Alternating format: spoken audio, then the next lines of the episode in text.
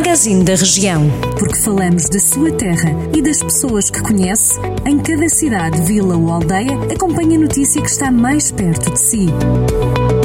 Magazine da Região. Edição de Rafael Santos. No magazine da região de hoje, começamos por ir até Sinfãs, onde a empresa de frutas instala-se na nova zona industrial.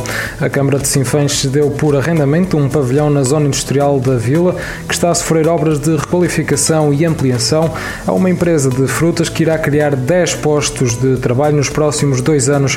De acordo com a autarquia, a empresa Wonder Raspberry tem um modelo de negócios assente na inovação e visa transformar a fruta e introduzir novas variedades junto dos agricultores locais. Por Mangual, campanha de vacinação gratuita contra a gripe chega às aldeias do Conselho. A iniciativa Vacina Mais Perto, Gripe Mais Longe é promovida pelo Centro de Saúde do Conselho, pelas Unidades de Saúde Familiar de Mangual e Terras de Azurara e pela Unidade de Cuidados na Comunidade, com o apoio da Câmara Municipal e das Juntas de Freguesia. A campanha vai arrancar a 19 de outubro no território da União de Freguesias de Moimenta de Maceiradão e Lobelho do Mato, entre as 9 e meia da manhã e a uma da tarde. As pessoas vão ser vacinadas no Centro Social de Moimenta de Maceiradão. No Conselho de Santa Combadão está a ser criada uma rota de miradores que, nesta fase inicial, vai incluir três pontos privilegiados de observação de paisagens do território.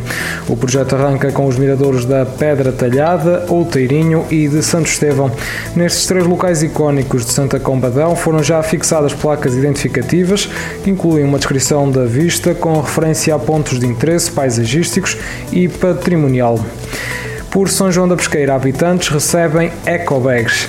Os moradores de São João da Pesqueira estão a receber ecobags, sacos destinados à reciclagem, numa oferta que está a ser dada pelo município local.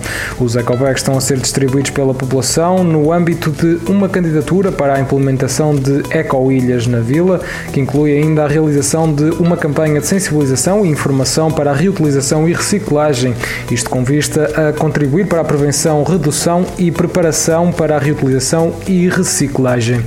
Por Viseu, bombeiros voluntários querem nova EIP. Os bombeiros voluntários de Viseu querem ter uma segunda equipa de intervenção permanente. A ideia da criação do novo grupo de operacionais surgiu num desafio lançado neste passado domingo à direção da Associação Humanitária pelo novo comandante da corporação, Rui Leitão, na cerimónia de tomada de posse dos novos elementos do comando. Pode ler estas e outras notícias em maior desenvolvimento sempre que quiser em jornaldocentro.pt. Jornal do Centro, a rádio que liga a região.